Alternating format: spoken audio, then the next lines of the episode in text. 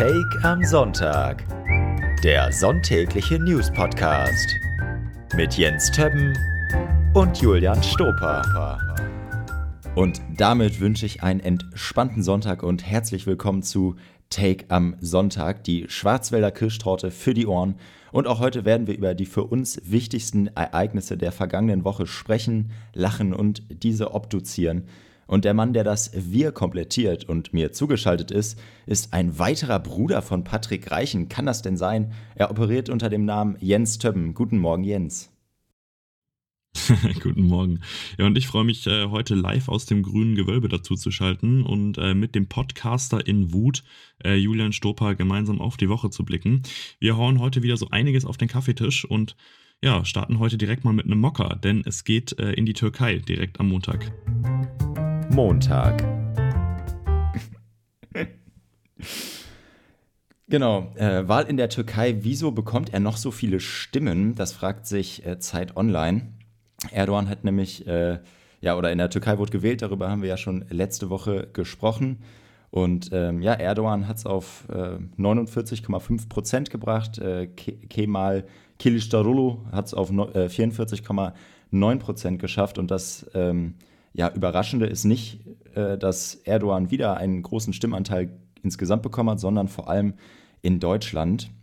Ähm, da hat Erdogan zum Beispiel in Essen 77 Prozent bekommen, in Düsseldorf 70 Prozent, ähm, Gesamtdeutschland 65 Prozent.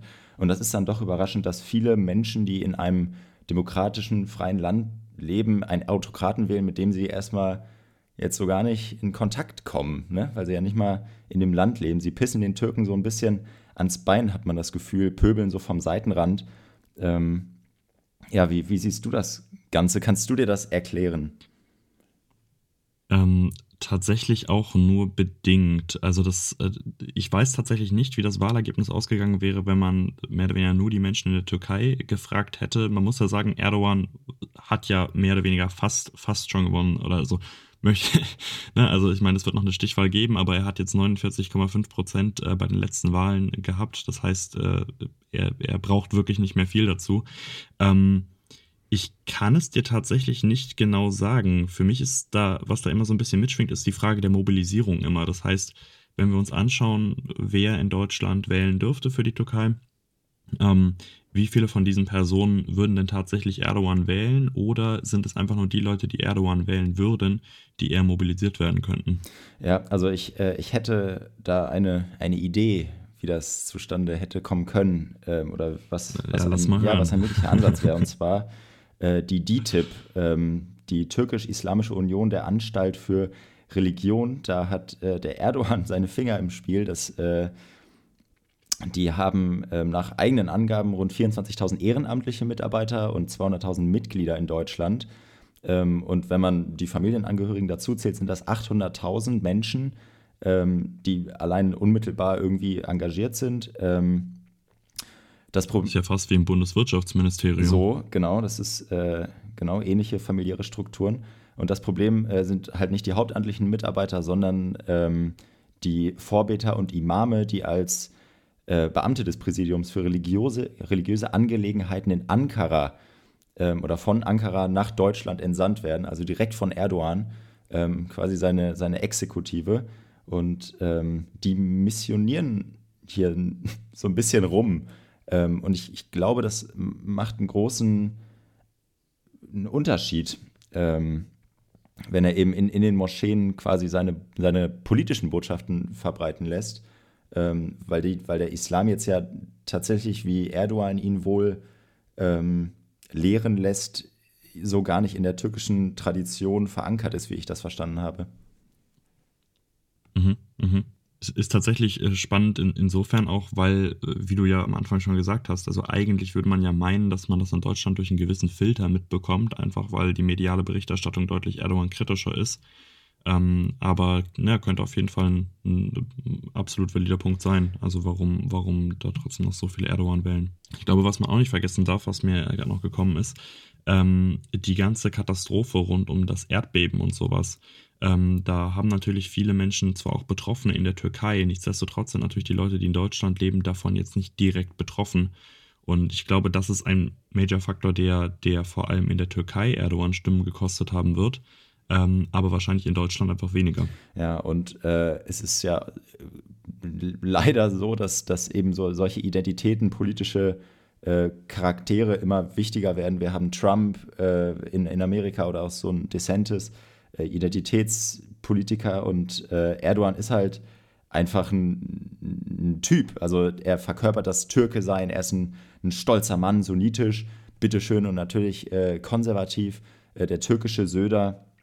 Ähm, und äh, ja, das zählt auch dazu, wenn du da so einen großen, Sta ja, wenn du so einen, so einen Staatsmann äh, da stehen hast und der dein, der dein Land repräsentiert, ähm, weiß ich nicht, also kann ich mir schon vorstellen, äh, dass, das, dass das Stimmen zieht. Und ja, der, der Kemal hat jetzt ja auch mit, äh, mit Ausländern, also mit einem AfD-Sprech, äh, versucht er jetzt die letzten paar Prozent von dem dritten Kandidaten nochmal äh, wegzufischen. Ähm, Erdogan hat sich mit dem Typen jetzt aber getroffen, da weiß man aber nicht, was dabei rumgekommen ist. Ja. Ja, das, das habe ich auch noch gesehen, dass die äh, nationalistischen Stimmen jetzt wohl die entscheidenden sein werden. Genau. Jetzt auf den letzten Metern. Der wird zum Königsmacher, der, der Sinan Ogan. Ja, und äh, ich denke mal. Und kann sich dann. Ja, du zuerst. Ich wollte schon überleiten, wenn du noch einen Gedanken hast, gerne. Ja, nee, ich wollte, ich wollte auch überleiten, aber. Sehr schön, dann, dann kommen wir jetzt nämlich nun von äh, windigen Autokraten zu windigem Klimaschutz. Dienstag. Ja, äh, hervor hervorragend übergeleitet. Ja, es geht um eine neue Richtlinie des EU-Parlaments, die ehrlicherweise nicht nur unter meinem Radar gelaufen ist. Ich nehme an, Julian, du hast sie auch nicht mitbekommen vorher. Ähm, die ist aber eigentlich relativ, relativ spannend. Und zwar geht es um äh, Greenwashing. Die EU will dagegen jetzt gescheit vorgehen. Und äh, es geht um so Begrifflichkeiten, die Unternehmen gerne nutzen, wie irgendwie klimaneutral hergestellt oder CO2-neutral oder was weiß ich. Ähm, und zwar sollen diese Produkte künftig mehr oder vor allem die Unternehmen stärker geprüft werden, ob sie denn diese Ziele tatsächlich auch einhalten können. Das heißt, man soll sich nicht mehr hinstellen können und sagen können, ähm, dieses Produkt wurde klimaneutral hergestellt, wenn eigentlich nur CO2 kompensiert wurde. Wir erklären das gleich nochmal ein bisschen genauer. Ähm, und äh, umgekehrt sollen Unternehmen auch nicht angeben dürfen, ja, wir sind bis 2030 klimaneutral, wenn sie eigentlich keine wirkliche Strategie oder Maßnahmen dagegen haben, äh, um tatsächlich klimaneutral zu werden. Genau, die Kompensation, ähm, die fällt jetzt raus. Ja. Ja, also endlich ähm, erstmal starker Move von der EU, äh, Eisern EU, ähm, wird der Fußballfan sagen. Wirst du wahrscheinlich jetzt nicht äh, verstehen. Äh, nicht, nicht ganz, nee. Eisern, okay. Eisern Europäische Union. Ähm, ja, also erst war, ähm, endlich kann man wieder mit dem Europa-Hoodie rumrennen und äh, Starbucks Kaffee aus Wegwerfbechern schlürfen mit gutem Gewissen. Ähm, nee, aber ähm, ja, die Kompensation, da grob erklärt ist es doch äh, so gewesen, dass man quasi Zertifikate gekauft hat dafür, dass woanders Klimaschutz betrieben wird. So, dann dafür musste man quasi selber nichts machen. Dafür hat, hat man Projekte oder ähm, ja, irgendwen anders unterstützt, der für dich Klimaschutz macht, um deinen CO2-Ausstoß auszugleichen, zu kompensieren. Äh, das Problem wirst du jetzt genau, einmal erläutern? Genau. Ja, das äh, Problem ist, äh, dass das leider nicht so ist, dass, das, äh, dass die Menge an CO2, die angeblich kompensiert wird, in der Regel halt dann gar nicht wirklich kompensiert wird. Also ein klassisches Beispiel dafür ist, äh, dass man zum Beispiel für Aufforstung Zertifikate kaufen kann, also Kompensationszertifikate. Das heißt, ich stoße als Unternehmen einen bestimmten äh, CO2-Betrag aus, wenn ich, wenn ich ein Produkt herstelle und im Ausgleich äh, gebe ich dann dafür Geld her, damit irgendwo aufgeforstet wird. Die Bäume, die dort entstehen, speichern natürlich wieder CO2 und in der Theorie ist dann das gespeicherte CO2 genauso viel wie das, was ich ausgestoßen habe bei, äh, ja, bei der Herstellung eben von diesem Produkt. Das passiert halt in der Praxis in der Regel nicht. Also manchmal gibt es diese Aufforstung, aber die äh, Setzlinge werden schon bald wieder abgetötet oder nicht gescheit gepflegt oder ähm, die Bäume werden irgendwann eh später gefällt. Ähm, ja, oder das Lustige ist ja dann, oder, das äh, Lustige ist ja dann, wenn man einfach, ähm, wenn man dafür zahlt, dass ein Wald nicht abgeholzt wird. Also das ist ja so lustig. das ist also, genau, das ist das ist noch mal die absurdere Stufe. Also das ist das ist noch krasser und da gab es dann tatsächlich auch Recherchen von der Zeit, dass äh, Surprise äh, 90 Prozent äh, dieser Zertifikate nicht wirklich äh, ja dementsprechend was sie was sie versprechen. Äh, ja, einfach aus dem Grund, weil ich dann ja zum Beispiel als Landbesitzer sagen kann, ja, mein Wald, der speichert so und so viel CO2 ähm, und ich muss den aber abholzen aus landwirtschaftlichen Gründen, außer natürlich, ihr bezahlt mich dafür, dass ich das nicht tue. Und dann wird dieser angeblich gespeicherte CO2-Betrag ähm, ja, gut geschrieben. Aber wie gesagt, da wird halt viel getrickst und insofern ähm, ja, ist davon nicht besonders viel zu halten. Die Frage ist jetzt, Julian, was machen Unternehmen künftig? Also wird dann einfach, ich weiß nicht, auf dem Starbucks-Becher, den du gerade äh, genannt hast, wird dann da einfach künftig nicht mehr klimaneutral draufstehen? Oder glaubst du, Starbucks wird tatsächlich jetzt eine Möglichkeit finden, da äh, eine, eine klimaneutrale Produktionsweise irgendwie? Also als äh, ähm, Starbucks Heavy-User kann ich dir jetzt schon sagen, da steht nicht klimaneutral drauf.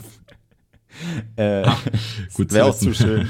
Nee, ähm, ja, also genau deswegen glaube ich eben, dass es tatsächlich jetzt einen Stein ins Rollen gebracht haben könnte oder zumindest mal ein, ein mittel, mittelgroßer Wurf ist, ähm, weil sich jetzt Unternehmen tatsächlich nicht mehr damit brüsten können, äh, Klimaschutz zu betreiben. Und es ist ja, ähm, blöd gesagt, in Mode Klimaschutz zu betreiben, nicht nur, weil es natürlich völlig angebracht ist Anbetracht, äh, in Anbetracht der Klimaweltlage, äh, aber es ist ja auch einfach äh, en vogue, ähm, ja, grün zu sein äh, oder zumindest das, das Image zu haben. Und äh, ich glaube, um dem weiter nachzueifern, wird man jetzt vielleicht mehr ernstzunehmende Programme sehen. Das soll ja auch von, ähm, von, von unabhängigen Kommissionen oder von, von unabhängigen Stellen überprüft werden. Also nicht nur im Unternehmen selbst, wie es momentan der Fall ist. ist so, hä? Also als ob mein, als ob mein Klimaprüfer sagt, hä, nee, machen gar keinen Klimaschutz, also nee, also sehe ich nicht. Also das ist ja Quatsch, aber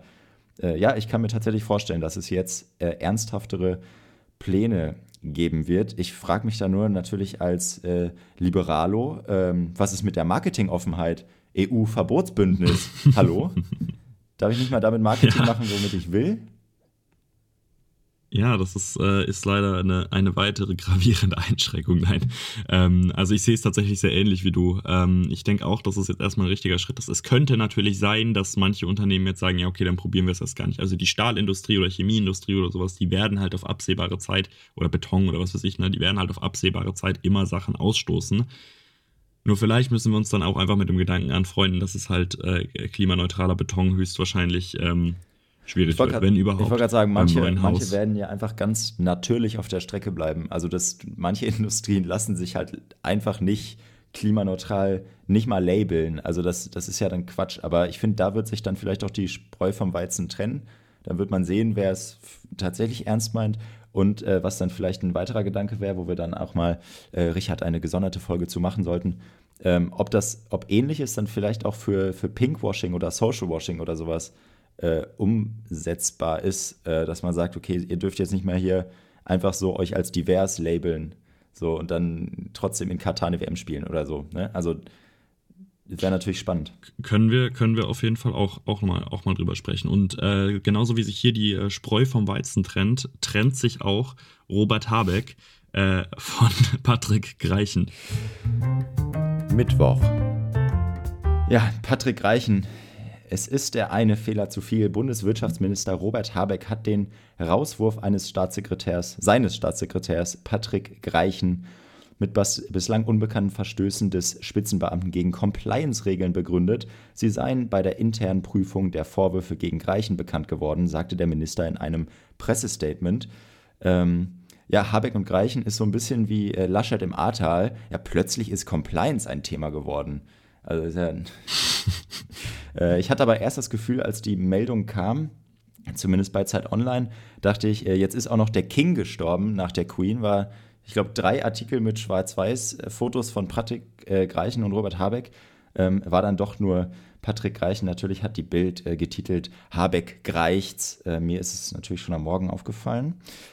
Nee, aber äh, ja. Ähm, muss, muss man sagen, ja. Ja, also muss man sagen. Ähm, genau, um, um mal ganz kurz nochmal auch das, die Metapher von letzter Woche zu bemühen. Äh, das Tribal-Tattoo am Arm haben sie weggelasert. Leider bleibt jetzt aber doch eine Narbe oder?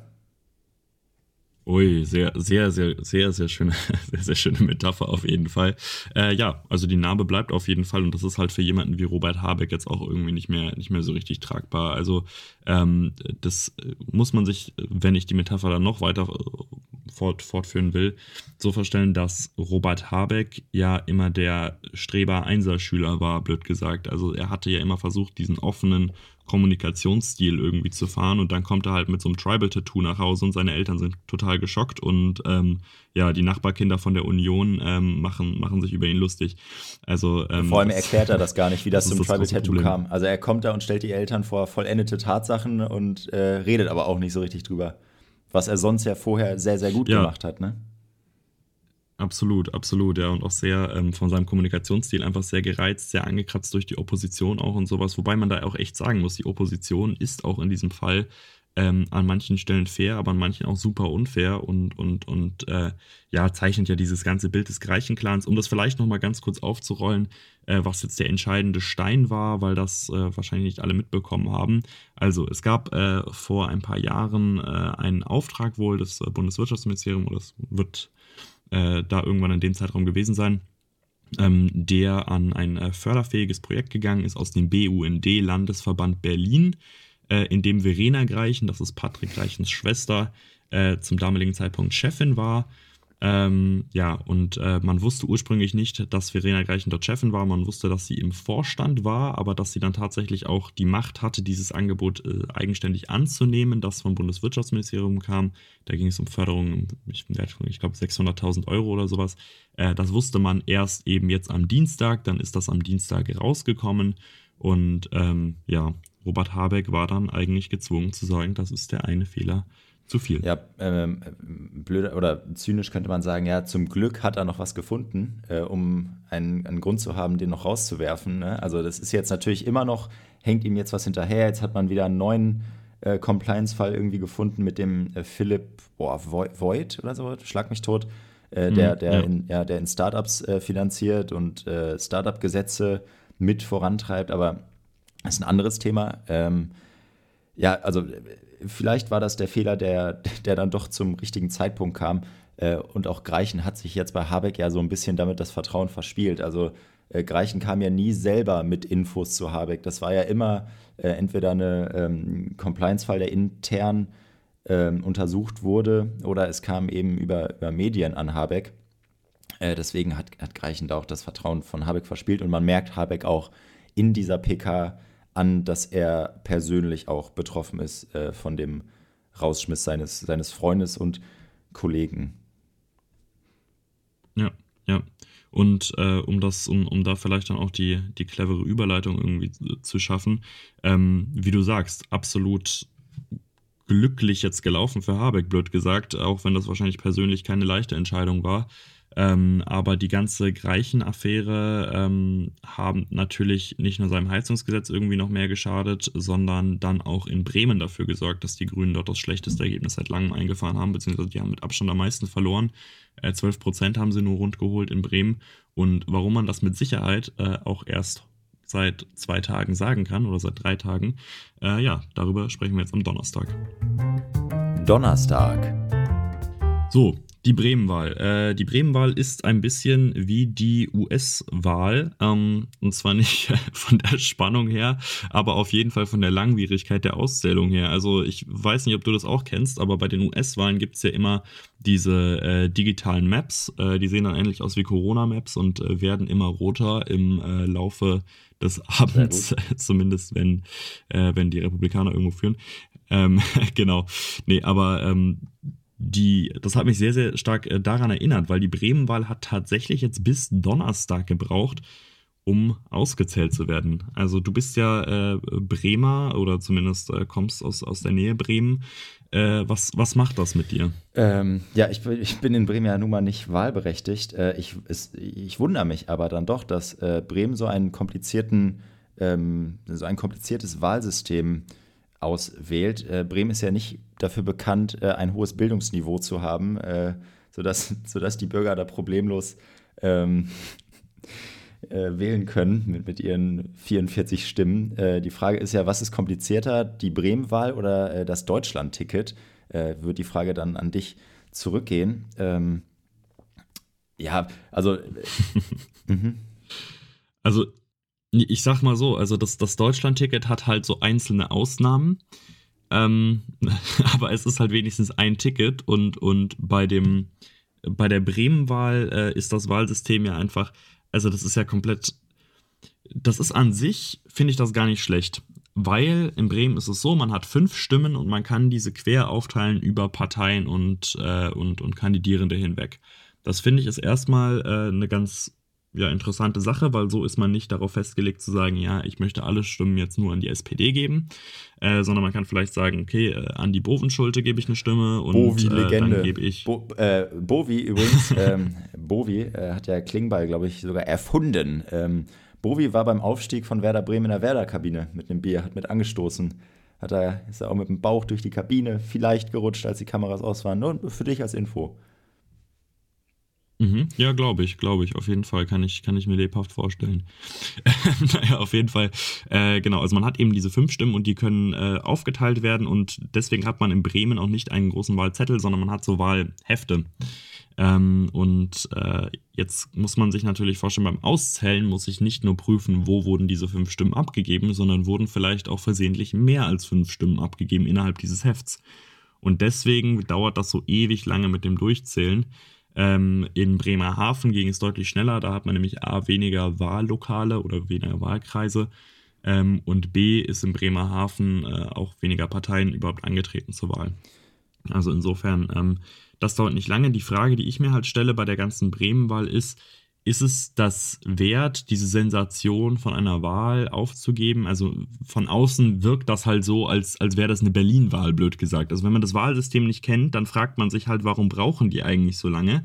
Ähm, und äh, ja, das, das ist halt so ein bisschen für mich die Frage, äh, ob das sinnvoll ist äh, mit diesen fünf Stimmen, äh, wenn dafür halt die Auszählung so viel, viel länger dauert. Also äh, ich habe das Gefühl, äh, da ja eh selten gute oder überhaupt Nachrichten aus Bremen kommen, hat man sich einfach gedacht, also gute Nachrichten oder überhaupt Nachrichten, außer jetzt äh, entweder, wenn Niklas Füllkrug wieder trifft oder ähm, wie gesagt, zum, zum schwachen Bildungsniveau oder der hohen Kriminalitätsrate.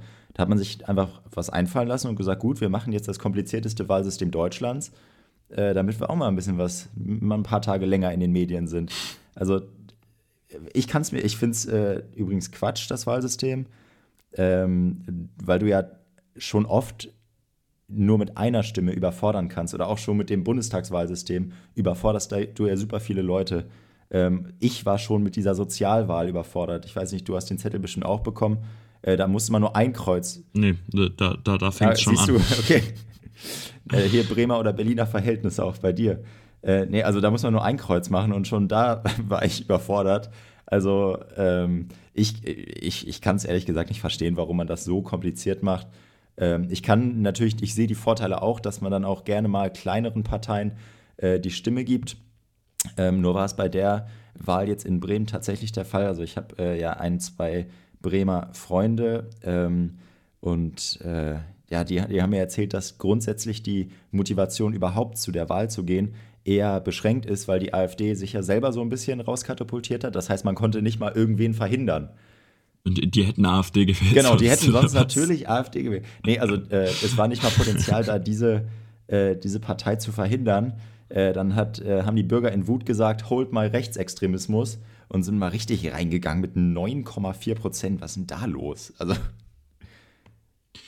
Ja, auf jeden Fall, auf jeden Fall sehr, sehr krass, ja, die äh, Bürger in Wut. Ich, ich finde es vor allem so heftig, weil ja der Name noch nicht mal irgendwie suggeriert, dass man, dass man einigermaßen ruhig und, und da ist nichts gesittet. Rangeht, ist, aber, die sind ähm, einfach nur wütend. einfach an der Kasse überall, immer wütend. Ja, ah, ich glaube, ähm, die, die, haben auch richtig wütend gewählt. Die, die haben so fünf, die haben gesehen, dass sie fünf Stimmen haben, waren richtig wütend dabei, haben richtig dicke Kreuze gemalt. Ähm, ich, also ich sag's mal so, die, dass, die, dass die Leute bei der Auszählung wütend sind, das kann ich ja, zumindest nachvollziehen. Bin ich aber auch. Bin ich jetzt auch ein BIW? ein BIW. So, und wo wir gerade schon bei äh, Konflikten sind, äh, oder zumindest bei, äh, bei äh, ungewöhnlichen Konstellationen, die irgendwie zusammenkommen, ja, ähm, schauen wir doch mal einen Blick nach Saudi-Arabien. Freitag. In Saudi-Arabien war diesen Freitag ein äh, ja, Gipfeltreffen oder das äh, Treffen der Arabischen Liga. Äh, die Arabische Liga hat tatsächlich nichts äh, mit Fußball zu tun, sondern ist eine internationale Organisation. Äh, ja, ähnlich wie wir es schon äh, letzte Woche hatten mit der Afrikanischen Union oder eben auch die EU oder eben ähm, ja, die ähm, asiatische, ich bin mir gar nicht sicher, ob es die asiatische Liga ist oder die asiatische Konferenz oder so.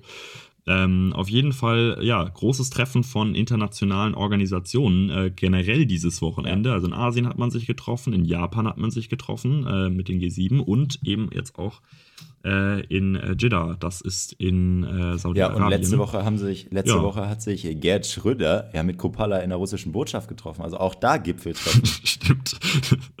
auch da, auch da war das auf jeden Fall äh, der, der russische Gipfel. Nein, aber ähm, ja, was äh, in, das ist eine Vereinigung aus 22 Mitgliedern. Ich äh, sage bewusst nicht Staaten, weil da auch Mitglieder drin sind, die nicht international von allen Staaten als Staaten also es sind, es sind 21 äh, anerkannte Staaten und Palästina, glaube ich, ne? Kann das sein? Ja. Genau, genau, so ist es. So ist es genau. Und das sind eben vor allem Staaten eben aus dem Nahen Osten und Nordafrika äh, vertreten. Auch da nicht alle. Also man kann sich vorstellen, Israel ist da beispielsweise nicht vertreten oder der Iran ist dort auch nicht vertreten, weil der Iran Stress hat mit Saudi-Arabien äh, oder generell mit der, mit der arabischen Welt. Ähm, wer aber vertreten war, dieses Mal wieder seit äh, mehr als zehn Jahren, war Assad. Äh, Bashar al-Assad, der äh, Diktator in Syrien, war dieses Mal vertreten und das hat erstmal überrascht, weil äh, Saudi-Arabien und Syrien eigentlich nicht wirklich äh, cool miteinander sind. Also ähm, Assad, vielleicht direkt nochmal kurz zur Einordnung. Assad hat ja starke Kontakte auch nach Russland, ist also äh, einer von Putins Freunden. Syrien ist eines der einzigen oder eines der fünf Länder, die bei der UN-Resolution damals äh, nicht den Krieg äh, gegen die Ukraine verurteilt haben.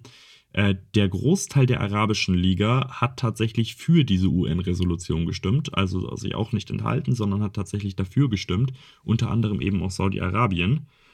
Ähm, ja, insofern äh, gibt es dann noch einen weiteren Special Guest, der dazugestoßen ist zur Arabischen Liga.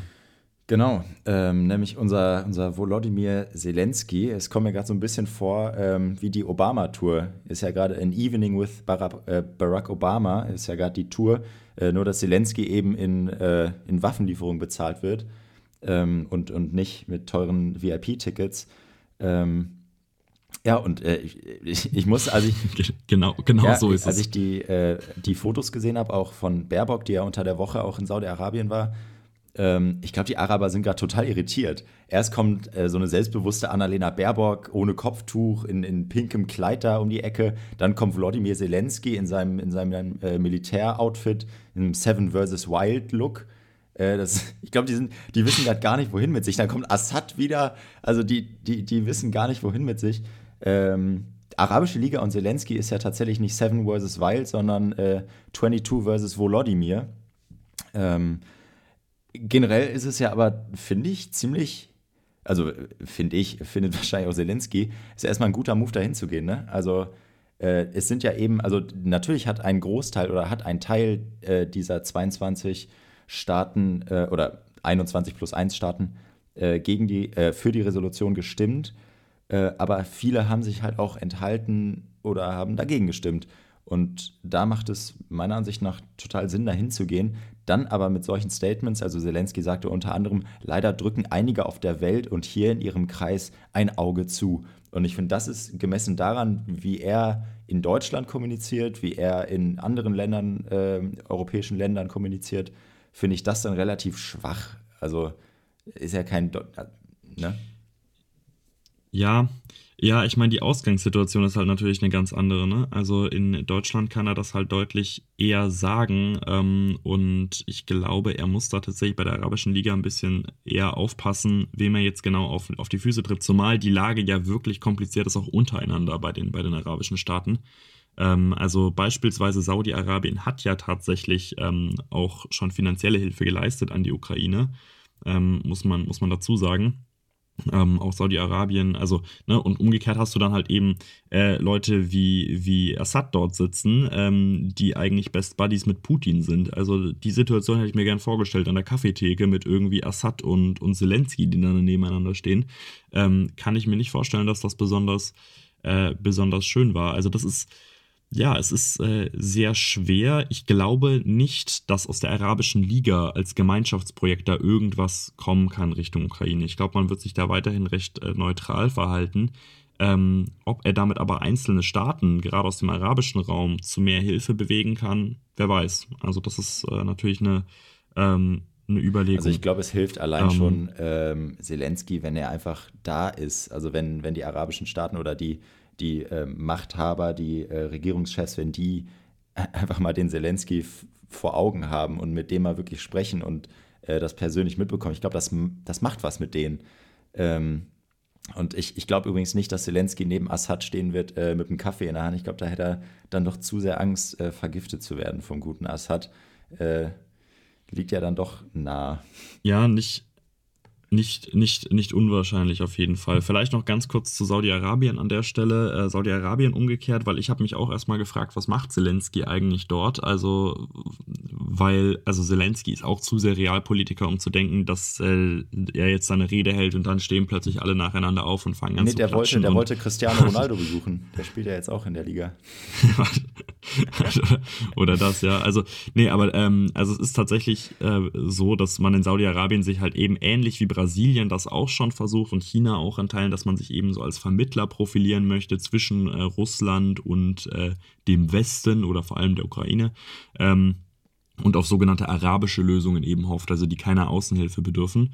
Ähm, an der Stelle sei vielleicht auch noch ganz kurz gesagt, dass es natürlich nicht vordergründig um das Ukraine-Thema ging bei der Arabischen Liga oder bei diesem Gipfeltreffen, sondern äh, eben auch um regionale Konflikte. Da haben wir einmal den Syrien-Konflikt selbst natürlich, dann den Konflikt im Jemen äh, und eben auch den Konflikt im Sudan.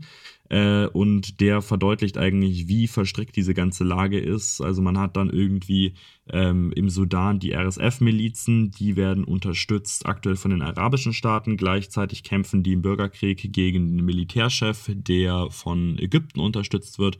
Ähm, beides ähm, Mitgliedsstaaten dann jeweils in, ja, in der Arabischen Liga. Also ja, sehr, sehr kompliziertes Konstrukt und äh, ja, mal gucken, äh, mit was für eine Lösung die dort äh, ja, weiter rauskommen können. Genau, wir sind auch gespannt auf die Lösung ähm, nach folgendem Treffen.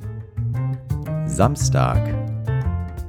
Und zwar G7-Gipfel in Hiroshima, äh, Hiroshima. Die historische Bedeutung Hiroshimas als G7-Tagungsort soll den Debatten über Abrüstung und Nichtverbreitung von Kernwaffen Gewicht verleihen. Gastgeber Japan will mit den Staats- und Re Regierungschefs von Deutschland, Frankreich, Großbritannien, Italien, Kanada und USA sowie mit Gastländern wie Brasilien oder Indien über den Krieg in der Ukraine, Ernährungssicherheit und die Bedrohung durch China sprechen.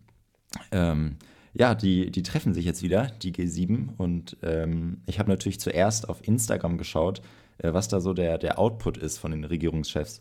Und äh, da, da, ist, da trennt sich die Spreu vom Weizen diesmal nicht so hart äh, wie zum Beispiel bei der letzten MPK, wo ja äh, Schaunzi Markus Söder und äh, Hendrik Wüst da ähm, medial nach vorne ge, äh, geprescht sind.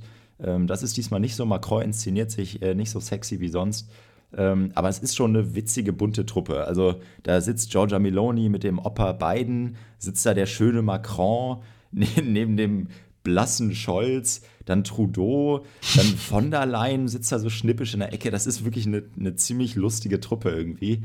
Ähm, ja, es erinnert halt so ein bisschen an, an jedes Familientreffen. Genau, ne? also. Das man so ja, hat. Und, und wer ist da der Klimaleugner-Onkel? Meloni, klar. Äh, in dem Fall wäre es wahrscheinlich Giorgia ja, Meloni. Meloni. das, ist die, das ist die Tante, die sich alternativ informiert. Ja. Die, die, die, ja, die holt gleich ihre, äh, ihre Yogamatte noch raus oder irgendwie so ein Feng Shui-Dampfzeug. Ähm, äh, ja, da sehe ich die auch. Äh, nee, aber genau, sie, sie laden eben auch äh, Gastländer ein oder Stellvertreter von, von, von den Ländern äh, Brasilien, Indien. Ähm, und ob das jetzt, ob da jetzt irgendwas groß rauskommt, ähm, ist die Frage. Aber ich denke mal, also at least they tried. Also sie geben sich ja Mühe, ne? Also ja. das ist ja eben nicht mehr so, dass sie nur unter sich bleiben. Also das hat sich, glaube ich, schon verändert äh, über die letzten zumindest Monate, dass man auch immer wieder ähm, die, die Hand reicht oder zumindest mal nicht der arrogante Westen unter sich ist, sondern versucht, äh, andere mit einzubeziehen, was ja notwendig ist. Äh, und das ist doch erstmal lobenswert. Ähm, und Scholz hat es ja auch ähm, Definitiv. Äh, während seines Besuchs in China war ja dann der erste ähm, westliche Regierungschef ähm, nach Corona, der dann in China war, hat es ja tatsächlich geschafft, China dieses ähm, die Ablehnung gegen Atomwaffeneinsatz abzuringen, was ein großer Erfolg meiner Ansicht nach war. Äh, ob man da jetzt irgendwie, ja, ob man sowas nochmal erreichen kann, jetzt äh, ähnliche, was eine ähnliche Tragweite hat, weiß ich nicht. Ja, ähm, höchst, höchstwahrscheinlich äh, denke ich jetzt erstmal nicht, dass man da so ein Riesengeständnis bekommen wird, aber ich sehe es ähnlich wie du. Ich glaube, das Zeichen zählt ja erstmal. Also es ist erstmal entscheidend, dass man eben in diesem G7-Kreis, der ja von außen definitiv super elitär wirkt und super ähm, irgendwie, ja, arrogant von oben auch interpretiert werden kann. Ne? Da hast du halt dann sieben Mächte, die sich die großen sieben nennen, aber das sind halt, oder die, ja, ja, ne? also die, aber die, äh, halt dann alle westliche Mächte sind, wo man sagen muss, das spiegelt natürlich auch so in dieser Version jetzt auch nicht mehr wirklich ähm, die Machtverhältnisse auf dem Planeten wieder. Und äh, deswegen finde ich es genau richtig, wenn man dann auch sagt, okay, ähm, wir laden Indien dazu ein und wir laden Brasilien dazu ein und sprechen mit ihnen gemeinsam.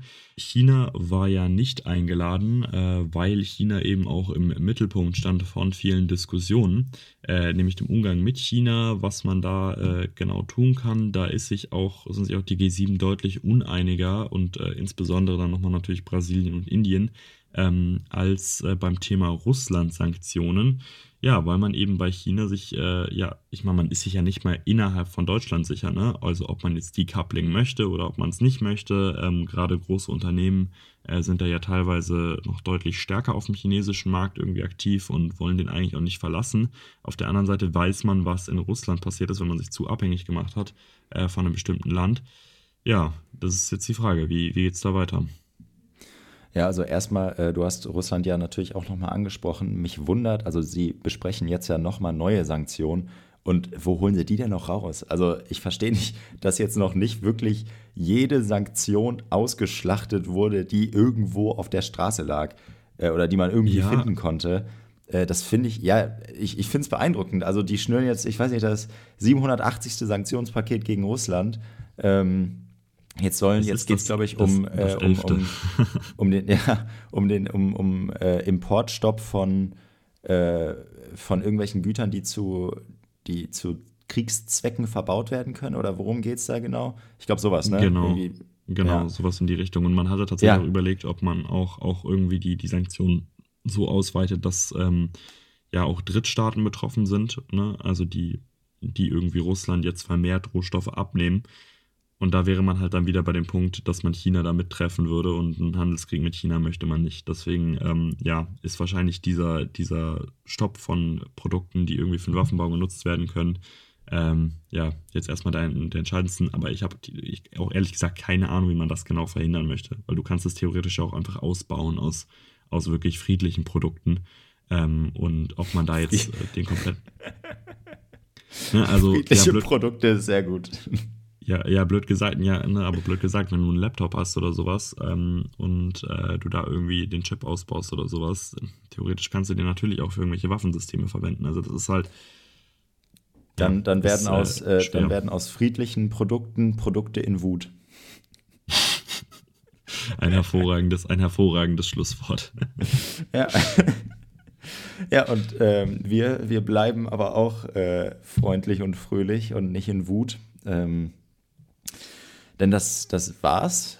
Äh, und äh, wir wünschen noch einen schönen Sonntag. Wir schauen, worauf schauen wir? Wir schauen ähm, auf die Entwicklung des G7-Gipfels.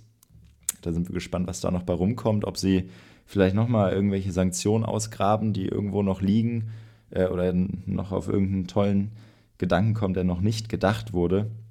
Ich bin natürlich selber sehr gespannt auf, den, auf, die, auf die Bilder bei Instagram von Macron, da freue ich mich drauf. Mhm, ähm, hoffe auf eine, auf eine Brandrede von Scholz bei, den, bei der G7 PK. Bin ich gespannt. Mhm. Ja. Ähm, ja, und dann, äh, wir, der Transparenz halber, wir sind äh, noch im Samstag, also nicht ganz so live wie letzte Woche. Das heißt aber, Jens, dass du später äh, einen Indianer auf der Bühne sehen wirst. Ist das richtig? So ist, so ist es, ja. Es geht äh, in Mönchengladbach, äh, gehe ich äh, auf, auf das Konzert äh, von, vom besagten Indianer. Ähm. Ja, insofern ähm, vielleicht auch ganz gut, dass wir heute am Samstagmorgen aufnehmen. Äh, du bist natürlich in deiner äh, Heimatlocation. das Weserstadion ist ja für dich wie Wolfgang Kubikis Stammkneipe. Und, Richtig, ähm, ja. Insofern, äh, ja, würde ich sagen, bewertet den Podcast. Es ist auch nicht so kompliziert wie das Bremer Wahlsystem. Äh, folgt uns auf äh, Instagram, in meinem Fall Jens.többen, in äh, seinem Fall Julian Stopper. Ja, genau. und dann würde ich ja, sagen, ich werd, genießt. Ich werde Bovi grüßen. Ich richte ihm Grüße aus in Bovi, einmal am, an der Bürgerschaft vorbei, einmal rein grüßen in, und dann. In der, in der Kabine, in der Kabine von Werder Bremen. Gut. So ja, alles klar. Habt einen einen, einen wunderschönen Sonntag. Bis dahin. Ciao. Take am Sonntag ist eine Giornundo-Produktion. Redaktion, Produktion und Hosts Jens Töppen und Julian Stoper. Ton und Schnitt Julian Stoper. Neue Folgen gibt es jede Woche Sonntag überall da, wo es Podcasts gibt.